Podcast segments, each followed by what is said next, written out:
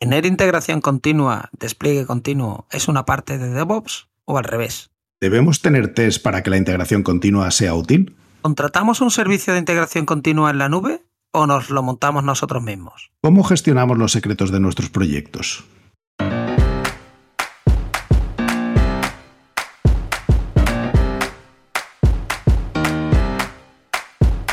Bienvenidos a Unicode U00D1 el podcast para desarrolladores móviles y no tan móviles patrocinado por MongoDB. Yo soy Diego Freniche. Y yo soy Jorge Ortiz.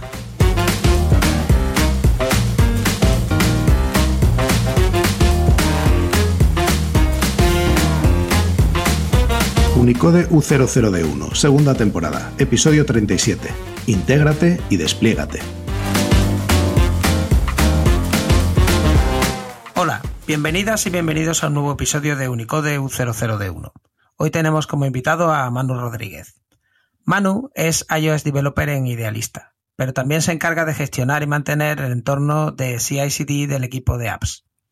Una de las cosas que más le apasionan es el testing y la automatización de tareas. Hola, ¿cómo estás Manu? ¿Cómo estás Jorge? Buenas Jorge. Buenas Diego. Hola Manu. Eh, una de las cosas que más le apasionan es el testing y la automatización de tareas y por eso le hemos liado para que venga y nos lo cuente. ¿no? Era lo que faltaba en la frase esa, porque esto hay leyenda negra sobre la integración continua y el despliegue continuo. Y incluso alguno hemos tenido algún cliente que nos ha dicho, póntame la integración continua. ¿Y los tests? Ah, ¿para qué quiero test? Si lo que quiero es integración continua, ¿no? Sí. Entonces, yo creo que deberíamos empezar por definir ¿no? de qué estamos hablando, de qué es esto de la integración continua y para qué le sirve. Vale, a ver, eh, antes a lo mejor habría que nombrar un poquillo una, cosa que se ha nombrado muchas veces, el tema de no, yo, yo hago DevOps, tal, yo hago integración continua y demás, ¿vale? No, no, no es exactamente lo mismo, se parece, pero no es exactamente lo mismo, ¿vale? Eh, DevOps es al final, pues bueno, es un conjunto de prácticas, es, un, es una filosofía de trabajo, digamos, ¿vale? Mientras que CICD es una parte de esa filosofía de trabajo, no es toda la filosofía de trabajo. Eso de, vale, de CICD, que es, puede parecer un poco extraño al principio, ¿vale? Pero básicamente son, pues, digamos, dos partes de, o dos formas de trabajar. Una de construir toda la aplicación o construir todo lo que sería tu, proyecto. Y la otra, pues el entregar ese, esos cambios, pues, bien sean en una aplicación o sean en, un, en una web que tengas o en un backend, etcétera. Pero eso lo hace cualquiera, ¿no? Quiero decir que al final todo el mundo construye y al final lo entrega. O sea, ¿qué es lo diferente de cuando hacemos integración Supongo que el truco está al lado de continuo, ¿no? O sea, ahí hay algo más. Sí, justamente. Eh, sí, como tú bien has dicho, esa parte de, integración sí que es, eh, la hacemos bastante a menudo, de bueno, venga, me construyo mis, mis dependencias, veo que funcione todo, me corro mis tests, en caso de tener test, si no, bueno, corramos un tupido velo ahí. Y como tú has dicho, la clave está, digamos, en, la, en esa última D, que muchas veces también la entra un poco a, confusión de la gente, ¿vale? De que de esa D que hago continuous deployment, hago continuous delivery, que, que es esa D. Esa D es un poco al final el, eh, venga, vale, voy a entregar esos cambios, sea de una manera automática o sea de una manera manual. en el caso justamente de que, sea, de que se hagan de una, de una forma manual, eh, sería lo que se conoce como continuous delivery. Lo típico de, vale, tengo un botón de subir cambios y, subo esos cambios. Sea, pues, sea Firebase, sea a un, repositorio, sea lo que sea. Ya digamos entregarlo de forma manual. Y después está la, otra versión, la versión ya la, la guay, digamos, que es la, de deployment, de, se hace de todo solo y, y, esos cambios se hacen se hacen automáticamente para que estén disponibles, pues bien para ya los, los equipos de desarrollo o para, o para el usuario final.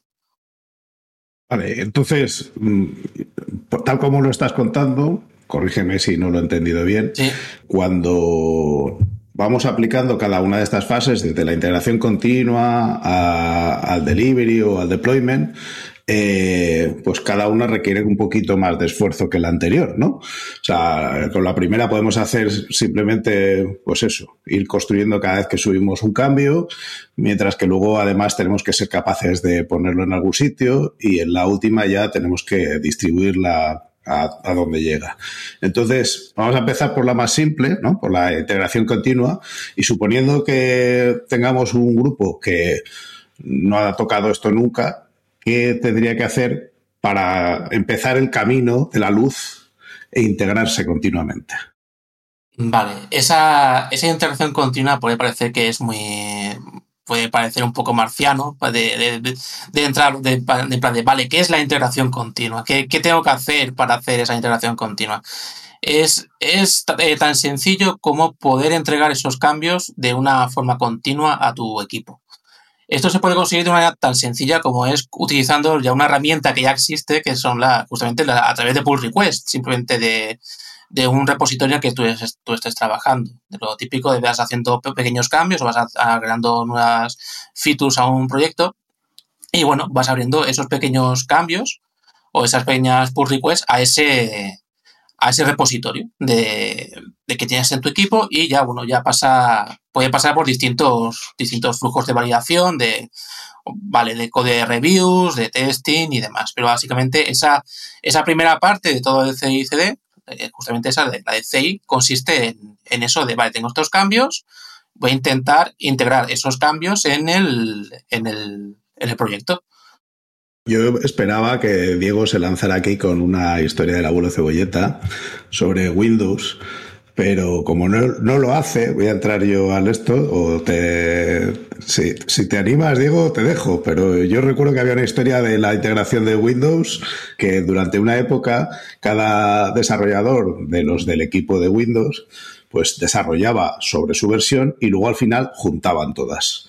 Y eso, el, luego al final, claro, eh, cuando Windows era moderadamente pequeño, pequeño en términos relativos a lo que hoy en día es, eh, pues claro, era un follón, se pasaban varios días ahí reajustando las piezas para que todo funcionara junto, pero eso era, digamos que viable, con un cierto tiempo de juntar todas esas piezas y volverlas a hacer que funcionaran.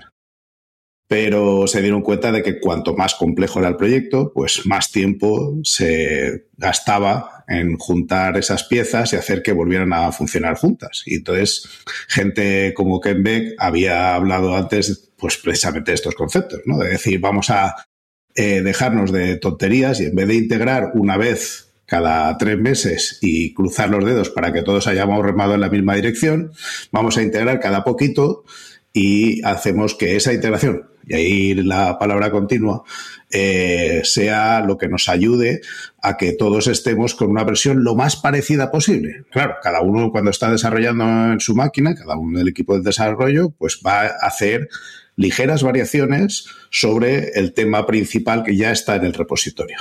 Pero conforme vamos avanzando, siempre vamos teniendo una versión que siempre es coherente. Ese esfuerzo, eh, no sé si todo viene de ahí, pero ha sido yo creo que bastante significativo en la parte de integración continua. En eso que tú nos estabas contando, pues al final yo, yo creo que ese esfuerzo, por supuesto, tenía la parte de los test, que ahora hablaremos de ella, ¿no? De si es opcional, si no es opcional, si tiene sentido, si no, pero eh, el poder todos tirar de la misma versión y construir contra una versión que no diverge tanto a lo largo del tiempo es casi, yo creo que la parte esencial. No, no sé, vamos a dejarle a, Diego porque le he hablado antes en su nombre, que a ver qué opina y si no, y nos cuentas tú, eh, Manu, qué piensas.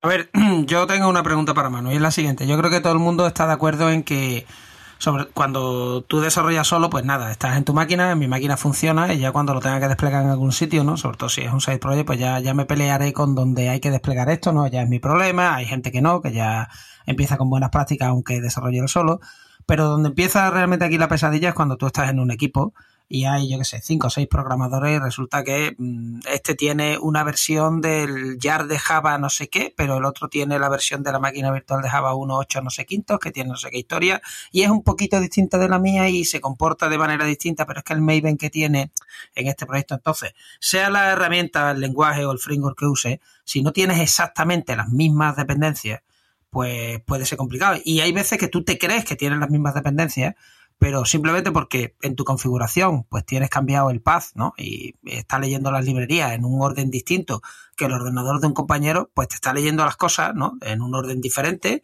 y simplemente mm, no tienes la misma configuración. Entonces, la pregunta para Manu es, el origen de la integración continua, para entenderlo como concepto, sería, yo tengo un ordenador aparte en, allí en la oficina y ese ordenador cada vez que, yo qué sé, cada semana, por ejemplo, cada vez que tenemos un cambio, voy, lo formateo, le instalo las librerías que hacen falta, el framework que hace falta, las cosas que necesito para que el proyecto corra, le instalo el código fuente y pruebo a ver si eso compila y funciona y entonces he conseguido integrar el proyecto. Eso sería el concepto base de lo que es integración continua. Empezar siempre con un ordenador limpio, con las dependencias que necesito exactas eh, para que no haya este tipo de dudas y entonces compilo mi aplicación con los últimos cambios y veo si de verdad se ha integrado todo? A ver, eh, no exactamente, pero sí que no vas tampoco por mal camino. me explico. Eh, por experiencia, lo que sí que eh, se suele hacer es que, vale, tú tienes en tu proyecto, digamos, un, un, stack ya con todas las dependencias que necesitas, por ejemplo, de tu versión de Ruby, tu versión de Cocoa Pod, tu versión de Gradle, etcétera, ¿vale? Y eso sí que, eh, vale, lo tienes ya en tu proyecto, ya en plan de, vale, sí, siempre corro un bundle sec con estas versiones de Ruby, etcétera, ¿vale? Y siempre lo tienes, ah, siempre lo tienes ahí. Y la máquina contra la que corres, al final eh, son máquinas que son que se intenta que sean lo más volátiles posible, que tengas y que tengas tu versión mínima de sistema operativo y demás instalada para que puedas tener hacer todo el proceso de instalación de las dependencias y demás o tener al menos un fichero ansible por ahí que ya te instala todas esas dependencias básicas para poder correr, pero sí que siempre lo haces contra una misma versión. No, no es que tengas que estar todo el rato, digamos, instalándolo, porque, ya está, digamos, preinstalado, pero sí que eh, te da un poco igual de que, vale, eh, Pepito está utilizando una versión de Ruby superior a la mía y yo estoy utilizando una superior a la suya y otro está con otra más, vieja, porque al final todas confluyen en una misma versión sobre la que se construye la aplicación. Sí que es verdad que a una parte muy importante de todo esto es al final de que, de que una cosa que comentabais al principio, de que no se hagan cambios en, masa muy grande en el proyecto, sino que sean cambios muy pequeños, muy atómicos, facilita también justamente esa, esa integración, porque justamente una parte de, esa, de ese CI, de esa integración continua, pasa justamente por la integración a partir del pull request que quieras que no, pues bueno, hay un proceso de, vale, esto es seguro integrarlo, no es seguro integrarlo, puede, puede afectar a lo que tienes en producción ya, pueden, pueden afectar, etcétera. Y quieras que no, si tienes unos pull requests que sean mucho más pequeñitos, mucho más legibles, incluso que hay gente que lo hace por tallas de pull request, talla S, talla M, etcétera, te ayuda mucho más a poder integrarlo, porque te aseguras de que no estás afectando a ninguna parte de, de tu proyecto, sobre todo del stack que utilizas, de que haya actualizaciones que no están que no están contempladas para esa release, etcétera. Pero al final lo que siempre se intenta es eso, que sean públicos que sean muy pequeñas y aparte que el stack nunca, por lo menos el stack de la máquina con la que tú te vas a integrar sea siempre estático, por decirlo de alguna manera, de, vale, tengo, sé que tengo mi versión, etcétera, y que lo que estás tocando, bueno, si tú quieres, yo qué sé, porque quieres trastear con una nueva versión de Xcode, de Android Studio, lo que sea, no te afecte a lo que tengas, eh, después lo que vayas a compilar al final. Hay un artículo que yo creo que Diego estaba apuntando por esa dirección, que eh, viene a confirmar lo que tú estabas diciendo, Manu, que igual lo has leído, que es un artículo de un tío que se llama James Shore, que habla de integración continua eh, por un dólar al día. Y, y eh, lo que habla de cómo hacer esto, porque mucha gente cuando se lo empiezas a contar, ¿no? Empieza, uy, pues la, la máquina del Jenkins o de lo que sea. El, esto tenemos que hacer todos un repositorio en el que subamos, hay que tener cuentas de todos. Y el tío dice, mira, a ver, esto se puede hacer con muy poco presupuesto, por supuesto lo puedes complicar y, mejorar todo lo que tú quieras, pero la técnica básica está en usar un pollo de goma. Y entonces el que usa el pollo de goma es el que tiene acceso a la máquina de integración continua y la máquina de integración continua es sobre la que se carga la última versión. Si la construcción de la del pollo de goma pasa y todo funciona, pues todos felices y podemos seguir subiendo cambios. Si alguien ha hecho un cambio y en la máquina de, la integración continua no funciona, pues tiene que ponerse las pilas eh, lo más rápido posible para reparar esa construcción y volverlo a un estado en el que los demás sigan pudiendo trabajar o retroceder ese cambio porque ese cambio claramente no ha contribuido de forma positiva a la construcción de la aplicación. Entonces, ese artículo, si alguien quiere planteárselo, digamos, a nivel intelectual, no, no, es que recomiende la técnica del pollo de goma específicamente, pero creo que a nivel intelectual está bien para entender que, que sí, que las herramientas pueden ser fantásticas y tal, pero de lo que estamos hablando es de gente, como decía Diego, de un equipo grande contribuyendo versiones que son diversas y que al final del día tú lo que te importa es que todas vayan confluyendo lo más posible para que las divergencias entre ellas sean lo menores eh, posibles y la construcción sea correcta. Oye, el, artículo ese lo, buscaré porque la, verdad que me, me, ha parecido interesante, la verdad. Pero sí, al final es, es eso, incluso en, en, ese proceso que comentábamos de, la, pull request, justamente lo que se busca es eso, de que, vale, oye, yo abro mi pull request y eso dispara la build de, vale, esto se puede integrar o va, o va a petar en algo por algún cambio que se haya hecho en una librería, etcétera. Porque sí que es verdad que muchas veces, bueno, pensamos, bueno, voy a cambiar la versión de, de este pod o de esta librería, que seguramente que no pasa nada y, y para adelante justamente lo que se intenta es eso, de que, oye, vale, eh, un poco lo que tú has dicho, ese, ese pollo de goma podría ser pues la típica máquina que tienes ahí un poco, vale, que tienes tu Jenkins por ahí montado, tu CircuitCI, lo que sea, y sí, y ver que todo eh, confluye bien, que no, no tienes eh, justamente es, ningún problema. Volvemos, si te parece, a el cómo montarlo o el reto de montarlo. O sea, cuando nos sentamos con una empresa que Tú imagínate que mañana te hacen eh, el responsable técnico de una empresa en donde esto todavía no se ha implantado. No es el caso de la tuya, porque vosotros ya estáis ahí, pero oye, te hacen un ofertón, ahora te vas a Aluminio Sánchez, que tiene su gran aplicación de móviles y quiere que pongáis esa aplicación en integración continua. ¿Tú por dónde empezarías? ¿Qué, es lo que le sugerirías a esa gente que, que sean los primeros pasos? Primero todo lo que esto es lo de siempre, que nunca todas las soluciones son la más correcta ni la, ni la más acertada.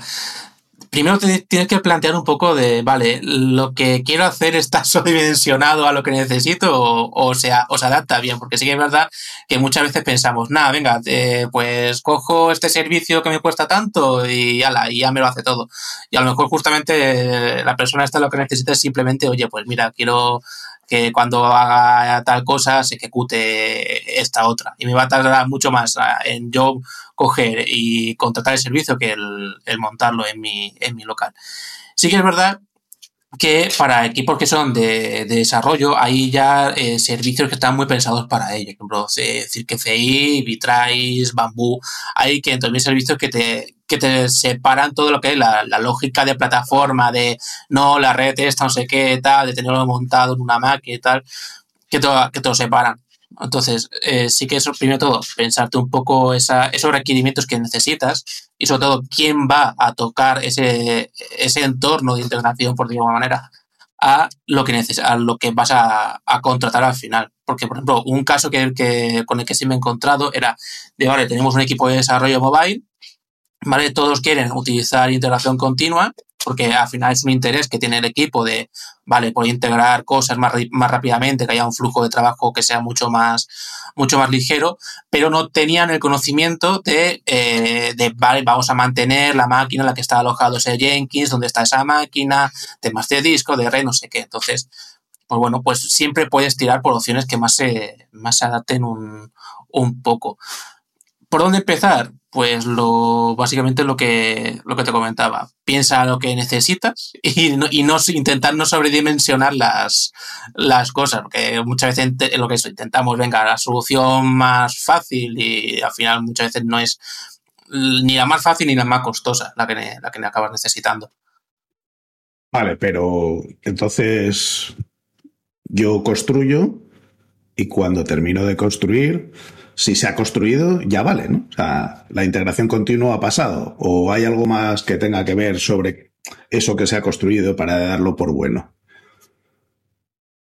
Básicamente, eh, para eso que has construido, para, para poder darlo por bueno, al final necesitas, digamos, eh, tres patitas.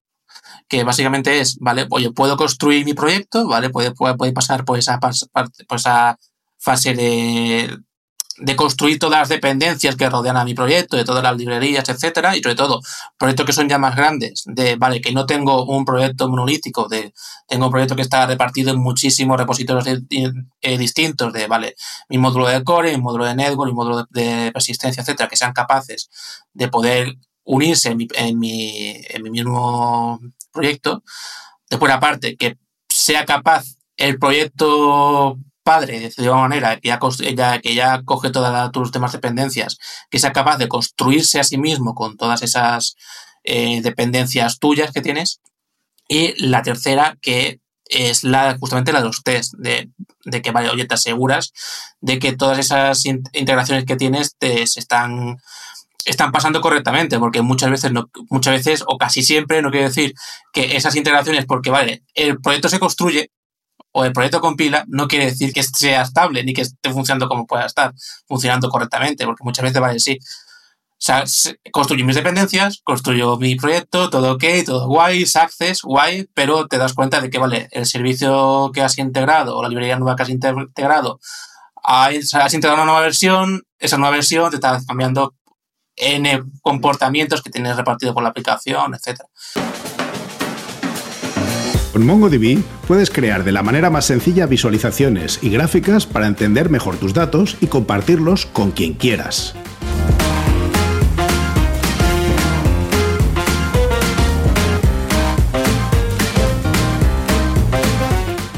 Entonces, digamos que para dar un poco por, satisfactoria esa parte de, interacción continua, tienes que eh, intentar tener siempre esas tres patas de, vale, soy capaz de construir todas mis dependencias, soy capaz de construir mi proyecto y soy capaz de asegurarme de que mi proyecto sigue funcionando correctamente como hasta ahora, de que no, no se pone en compromiso ninguna parte del, del proyecto en sí. Cuando hemos hablado en otras ocasiones de test, por ejemplo, cuando tuvimos a Pedro con nosotros, eh, hablábamos de distintos tipos de test. Entonces, tú estás diciendo, oye, tenemos que ser capaces de verificar que lo que hemos construido, pues, funciona como queremos. Eh, ¿De qué test estamos hablando? Estamos hablando de los test unitarios, estamos hablando de test de integración, de extremo a extremo, de rendimiento, de todos ellos, de ninguno. Estamos hablando básicamente de un conjunto de todos. Porque al final el, testing sí que hay mucha gente que te va a decir, no, es que mi, proyecto tiene un coverage del 99,99999% y está todo genial. Vale, sí, pero a lo mejor tu proyecto que tiene un coverage del 99,999%, pero no estás testeando nada de lo que realmente te interesa testear. Vale, entonces ahí ya puedes aplicar pues 500 un tipo de test distintos y 500 un tipo de, de prácticas de testing distintas. Eh, sí que, pues, por ejemplo, una formas más, más seguras que tienes a lo mejor de, para poder probarlo es con los típicos test de, de funcionalidad de end-to-end, de que vale, te interfieren distintas partes de la aplicación y te aseguras de que todo está funcionando correctamente. E incluso test de, de screenshot, test de snapshot un poco de, vale, eh, todos los cambios que se han integrado, sobre todo de, de tema de aplicaciones que tienen cosas visuales, que son aplicaciones móviles o web y demás, de asegurarte de que las típicas librerías de componentes visuales que hace el equipo de UX y tal, pues que no la han liado parda, de que no te han cambiado ahora un color que te, se, te desmonta todo y cosas así. Entonces, no, mm, no tienes por qué aplicar un tipo de testing sí o sí, en plan de no, tengo que hacer test unitario de todas mis partes. De... No, simplemente, oye, tú te sientes. O sea, la, la pregunta al final siempre es la misma: es, ¿tú te sientes cómodo con los tests que tienes en el proyecto para eh, integrar con, los ojos cerrados? Es un poco siempre eso, en plan de, vale, eh, ¿Tú crees que es seguro con lo que tienes? Sí, no. Si no, si la respuesta es que no, ahí es donde tienes que ya pensar en plan de, vale, ¿qué tengo que yo hacer o qué tipo de test tengo que hacer para sentirme seguro con, esa, con esa integración? Y ya, bueno, vamos a explicar los, pues unos unitarios lo que sea, si son para un módulo muy concreto, una funcionalidad muy concreta, o más test de, cableado, test de end-to-end, etcétera. Lo que pasa es que lo que has dicho de tú te sientes seguro casi apela un poco a la responsabilidad y al buen hacer de cada uno. O sea, yo conozco a muchos que dicen, McFly, hay alguien ahí, eres un gallina. Yo con un test solo garantizo que esto funciona estupendamente. En realidad no están garantizando nada, pero... Eh, hay que tener un cierto grado de, cobertura y de calidad. Yo estoy de acuerdo con lo que decías, ¿no? el número en sí mismo no es significativo y que aunque tú en el número, pues evidentemente si tienes un 1%, pues sí que es indicativo de que no hay mucho en el test, eh, que tengas un 100% no garantiza en absoluto el éxito. Puedes tener un 100% de cosas, como tú decías, mal cubiertas. Entonces, es más importante que los casos que sean relevantes al negocio estén bien cubiertos y casi ningún equipo de los que yo conozco, yo te diría ninguno, eh, tiene un 100% de cobertura ni de todos los casos de negocio, pero sí que se selecciona, digamos, de forma con prioridades, ¿no? Aquellos en que, o sea, imaginamos que tienes una aplicación eh, en la que tienes que hacer el login, pues si el usuario no es capaz de hacer login, pues el resto de la experiencia vale poco. Entonces, pues esa es un punto que es crítico. Y donde están los puntos críticos de la aplicación en la que yo estoy trabajando, pues voy a hacer un énfasis especial en que aquello, digamos que tenga más garantías de funcionar bien. Habrá casos límite en los que no me voy a sentir tan cómodo porque no tengo test. Pero bueno, pues eh, voy a cerrar los ojos, voy a pensar que el usuario se quejará y iré añadiendo test a esas áreas conforme eh, vaya detectando esas carencias en mi base de test, ¿no?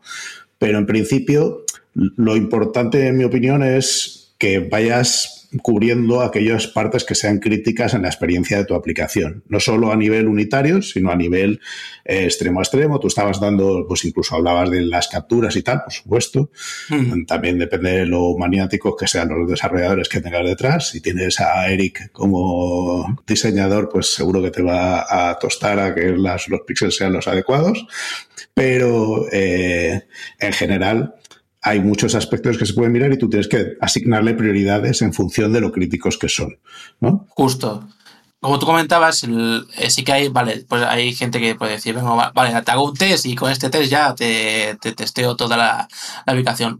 Sí que es verdad que la, que la parte de, de hacer CI, CD en un proyecto y demás, a lo mejor la parte más complicada en sí no es el hacer CI, CD como tal, sino el, el enseñarle esa filosofía de trabajo al equipo, un poco, porque sí que te puedes encontrar lo, de siempre, de, vale, yo no hago test porque considero que los test no me son importantes, o te hago un test que te comprueba que uno más uno son dos. O, gente que es justamente todo contrario, de, te hago un test que te mide hasta todo. O sea, hasta las desinicializaciones de las variables te las controlo. Y eso sí que ahí tienes que eh, trabajar bastante a nivel ya de equipo de decir, venga, vamos a ver lo que nos aporta el hacer test, el cómo ir implementando buenas prácticas poco a poco, el cómo el dividir esos PRs muy grandes que vas haciendo a PRs más pequeñitos que nos aporta ya no solamente a, ti como contribuidor del proyecto, sino al proyecto en sí en general y ver cómo ayuda a que haya una, una mayor estabilidad en, en el proyecto. Ahora que les hemos puesto a esta Aluminio Sánchez con el testing y le hemos puesto a empezar ¿no? su integración continua. ¿Es justa la sensación que puede tener el gerente de Aluminio Sánchez de que, oye, es que esto es muy caro?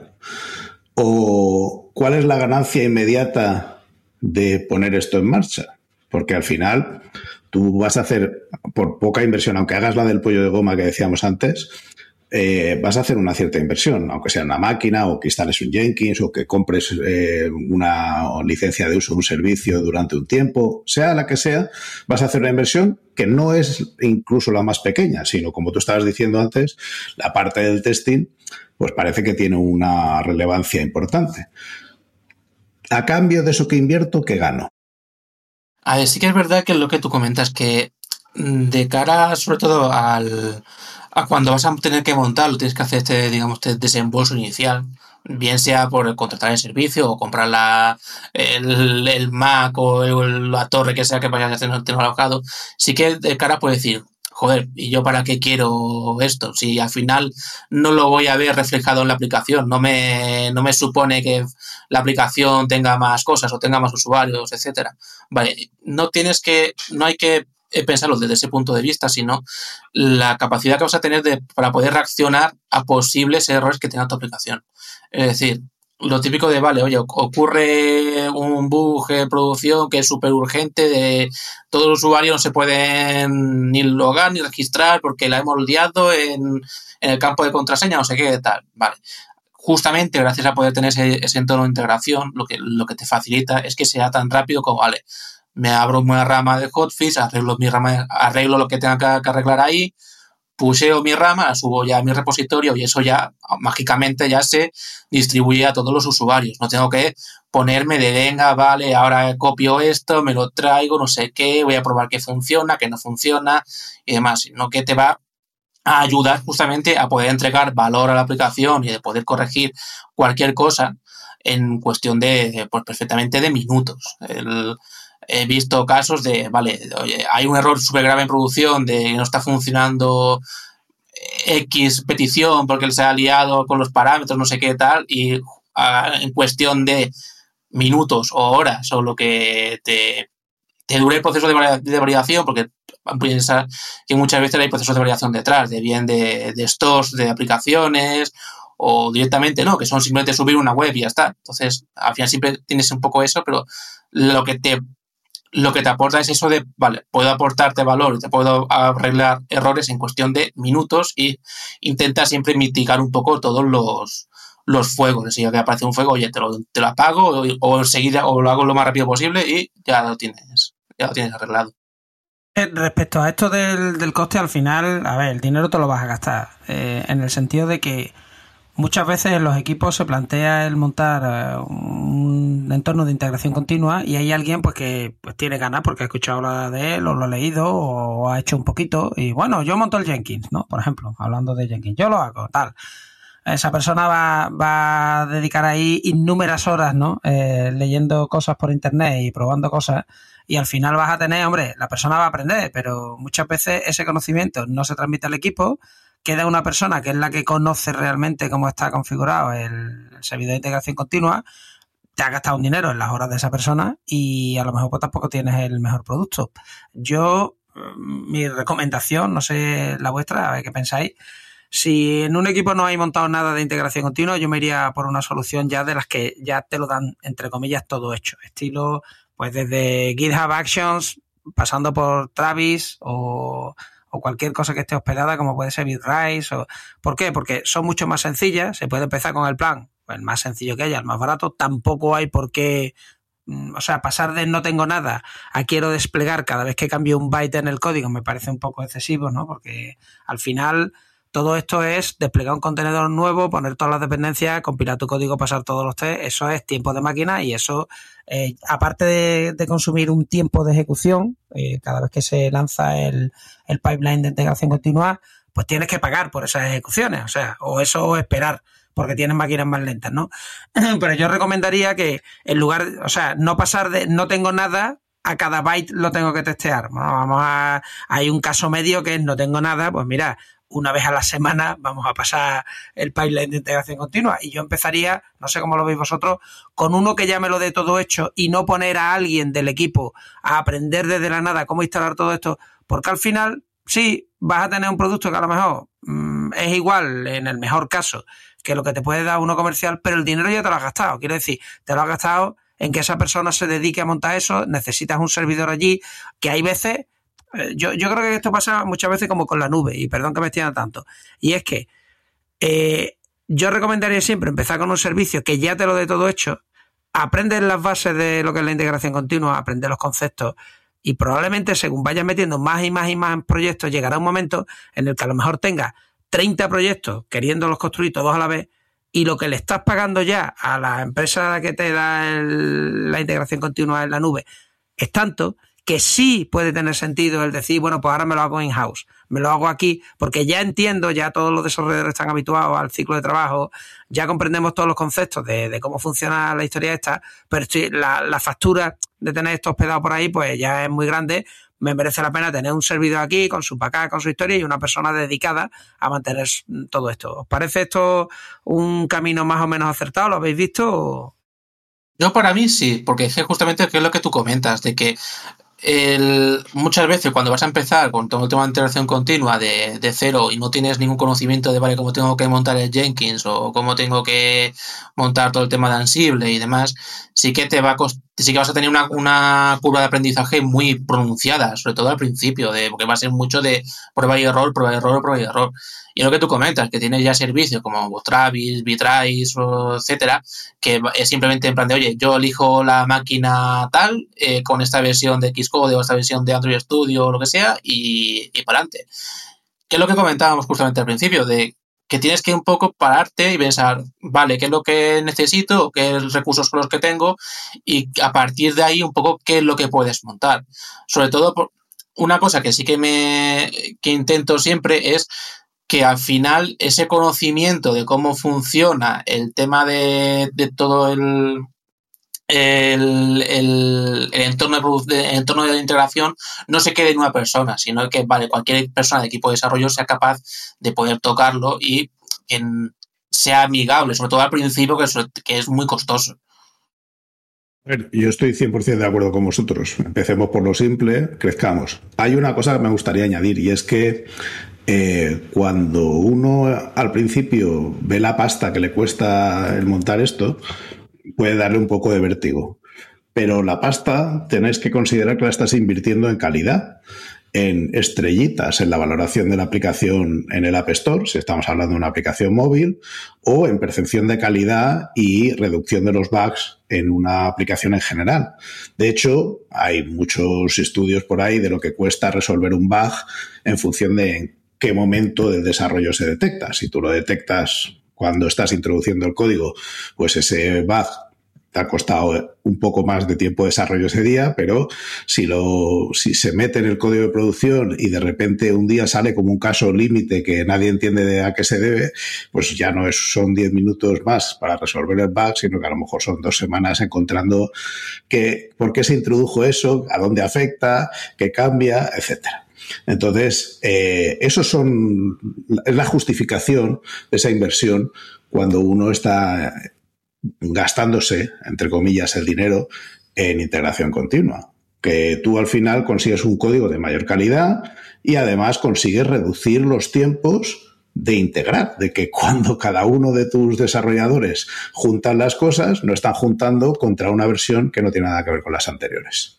Oye, y hay otro mundo, lo digo porque, a ver, eh, estamos hablando un poco desde el mundo de las empresas de producto o, startups o empresas que van a vender algo a un eh, consumidor final y la calidad es muy importante y tal. Pero si nos vamos también a otro tipo de empresas, empresas que dan servicio y que tienen que hacer un producto, por ejemplo, para una administración, y dices tú, oye, pues esto va para, pues, para esta consejería, ¿no? Eh, o, para, o para este ayuntamiento. El no tener integración continua supone que la última semana antes de la entrega está todo el mundo allí con el culo apretado, tratando de meter ahí que aquello no a martillazo en el servidor pues funcione todo lo que tiene que funcionar, porque es que no, se ha integrado nunca. Entonces, el, ya, ya no es cuestión de la calidad, es cuestión de que si tú no integras desde el principio y estás seguro de que aquello a lo mejor anda o no, puede llegar el caso en el que tengas penalizaciones, no puedas facturar, tengas unos retrasos importantes a la hora de entregar, pues simplemente, o sea que, que esto ya no es una cuestión simplemente de, uy, es que yo quiero tener más calidad y entonces la gente me comprará más. No, no, no. Es que si no tienes la mínima calidad, que es que aquello se pueda desplegar, igual no pueden ni siquiera facturar. No, sé cómo lo... Y justamente es lo, que comento, que, que, hay casos tan, tan extremos como le comentas de, de este tipo de proyectos, de que no han hecho integraciones nunca, nunca, nunca, salvo la a dos, tres días de la fecha límite y entonces, bueno, vamos, vamos a integrar todo de golpe y vamos a ver cómo, cómo encajan todas, todas esas piezas. Y es justamente ahí donde entra la, magia un poco de todo esto. Oye, si vas a integrando pequeños trocitos poco a poco, todos los días o todas las noches hay un trocito todo, todo poco a poco, al final no te vas a encontrar con toda la marrona de, joder, que ahora no funciona esto, no funciona esto, no funciona esto, este servicio no, no funciona, no arranca, no sé qué tal, y te vas a tener esa semana infernal de eh, todo es caos y destrucción. Al, final es cierto que la casuística es múltiple, pero toda va en línea de eso, de traer al presente los problemas del futuro. ¿no? El, vamos a intentar quitarnos de, de pensar que esto todo va a funcionar bien, porque no va a ser el caso, ya llevamos unos cuantos años en esto del software, sabemos que por defecto las cosas no funcionan y luego cuando las arreglas tampoco. Entonces, eh, vamos a adelantarnos a eso y vamos a eh, añadir esos problemas de integración desde el principio. Vamos a tenerlos en cuenta como una parte incluida en, el diseño que tenemos que hacer y en la construcción. Yo eh, quisiera preguntarte, Manu, eh, si le ves más ventaja no solo a la integración continua, sino a lo que es el, despliegue continuo en el sentido de que si yo hago una aplicación web, no, estoy trabajando con el cliente y tal, el exponer al final en un puerto un servidor web que está corriendo en mi aplicación es más o menos fácil más o menos, o sea, tiene su trabajo, pero más o menos es fácil. Aquí el problema viene cuando tú lo que quieres es que el cliente cada semana, por ejemplo, pruebe los cambios que ha habido en una aplicación móvil, porque ahí ya estamos hablando de crear un binario, firmar binario, subirlo a una tienda de unas aplicaciones, desplegar, o sea, o utilizar un, servicio, pues que sea las betas de, Google Play Store o, o subirlo por Tefly, y eso ya requiere tiempo y eso ya sí que consume pues mucho mucho tiempo y, genera muchas arrugas y canas no y, consume la energía vital de, del que lo hace. Entonces mm, ¿qué, ¿qué, valor le veis vosotros al despliegue continuo sobre todo en móviles sobre todo, el, como tú has dicho, el poder probar las cosas antes de las, de las subidas eh, gordas de producción. De, muchas veces lo suyo es tener, vale, tienes tu entorno de staging o tu entorno de pre o como, o como lo quieras llamar y te aseguras de que, oye, si ese entorno que tú tienes de producción o de staging siempre has estado haciendo backups de lo que tienes en producción poco a poco, poco a poco y te consigues integrar perfectamente con ese entorno de staging y ves que no que, que funciona todo correctamente, que no tienes ningún ningún error crítico, puedes tener algún tipo de error de, oye, vale, que, mira que no se ve bien este botón, no sé qué, tal, pero que digamos que tu core de aplicación funciona todo correctamente, todos tus usuarios pueden eh, comunicarse entre ellos o lo que sea, etcétera. Entonces, ahí donde ves perfectamente el beneficio que tienes a la hora de hacer estos despliegues, que dices, bueno, vale, lo que me importa o lo que he estado desarrollando durante esta semana lo puedo desplegar perfectamente y todos estos pequeños ajustes los puedo ir desplegando durante la semana con pequeñas patch versions y ir, entregándolos poco a poco al usuario sin que ni se dé cuenta, porque al final, queda que no, son, son actualizaciones que se hace automáticamente el sistema y ni, ni, se se dan cuenta de, ese, update. Y, una de estas recetas de la abuela, ¿y cómo se prueban los distintos puntos de entrada? Porque al final estamos hablando de aplicaciones que, pues que reciben notificaciones, que pueden usar un deep link para entrar en alguna ventana de que requiere navegación. Eso, eh, ¿cómo lo miramos en integración continua? Pues ahí tienes ya, eh, hay, muchísimas herramientas. Eh, por ejemplo, en el caso de Android tienes, eh, puedes hacerlo a través de ADB, que es la, propia herramienta que tienes ya con, Android Studio y demás para poder probar los simuladores y que tienes acceso a los simuladores, etcétera. Y puedes hacer, por ejemplo, los típicos test de, de screenshot, test de navegación, de vale, te, te lanzo este, esta push o te lanzo este deep link y voy viendo por qué pantallas vas haciendo hasta, hasta el final del test, decir, vale, has llegado hasta esta pantalla. En, en iOS sí que es verdad que tienes que montar un poco, un poco más, porque está, está más capado en ese, en, ese, sentido, pero bueno, poco a poco van, van habiendo también más, herramientas. Pero al final es, es básicamente lo mismo. Vale, oye, tienes este deep link, lanzas este deep link o tienes a lo mejor un servidor intermedio que te lanza el deep link al simulador lo que sea, y vas viendo al final por, por test de interfaz de, vale, entra a la home de tu aplicación, de la home va un detalle, ese detalle corresponde el nombre o que sea, sabes que corresponde con el identificador de la notificación push, etcétera. Pero al final siempre es la parte más farragosa muchas veces, porque sí que es más de, vale, te lo picas tú y te lo haces tú, pero bueno, al final básicamente vas sacándote un poco las castañas con test de interfaz y librerías que hay por ahí, tipo Musel, etcétera. Y una de las cosas que son más engorrosas, porque todo esto cuando lo juntas en la aplicación eh, pues al final manejas pues las claves de lo que sea o una clave de API o un datos que no quieres que estén. Eso, ¿cómo se gestionan estas cosas? ¿Se pone en el repositorio ahí en limpio o qué? Eso lo sé, eso lo sé yo, porque soy un experto en seguridad. Como lo tiene que compartir todo el equipo, lo ideal es que vayan en un fichero de texto plano, así. Así pues se leen fácil. O sea, tú pones ahí bien alto y claro, pues mira, esta es mi, mi API de AWS o esta es mi, la clave de usuario y clave de la base de datos. Se ponen ahí, así pues todo el mundo tiene acceso, ¿no? O, sí, sí, justo, de que, y lo, subes a Git ahí, la raíz del proyecto, en plan, no abrir este fichero nunca.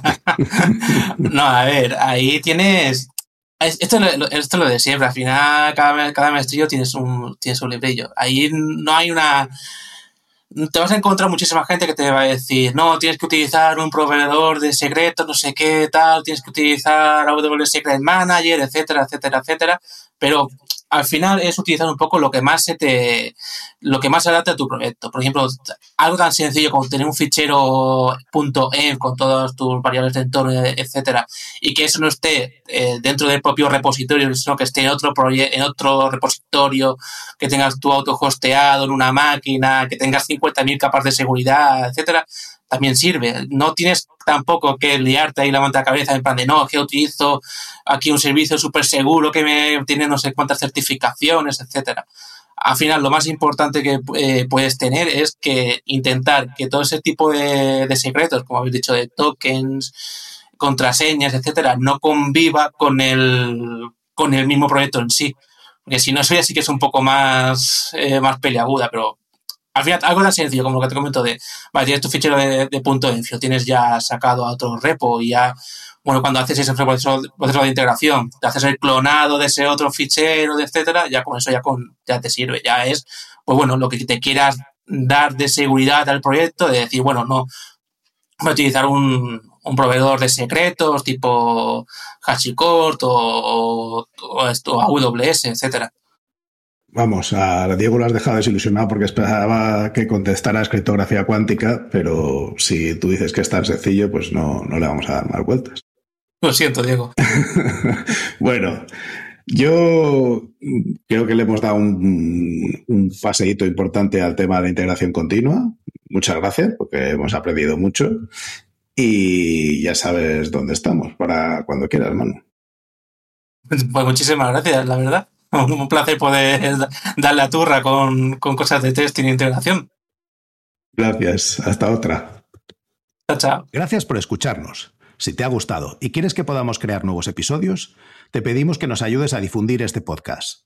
Puedes decírselo a tus compañeros, retuitear cuando anunciemos nuevos episodios, suscribirte para que se descarguen los nuevos episodios automáticamente o, todavía mejor, puedes ponernos una valoración espectacular en tu plataforma de podcasting.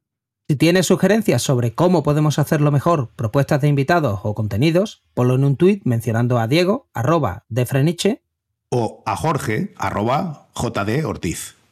Te recomendamos atender a los meetups de Realm. Tienes el enlace en la descripción. Y si tienes dudas sobre Realm o MongoDB, puedes participar en los foros. Si podemos aportar algo a tu comunidad, estaríamos encantados de atender a vuestros eventos, podcasts, conferencias o meetups. Por último, queremos recomendarte nuestro podcast hermano en inglés, The MongoDB Podcast, presentado por Michael Lynn y en el que se entrevista a desarrolladores, emprendedores y empresas. Lo tienes disponible en las principales plataformas de podcasting.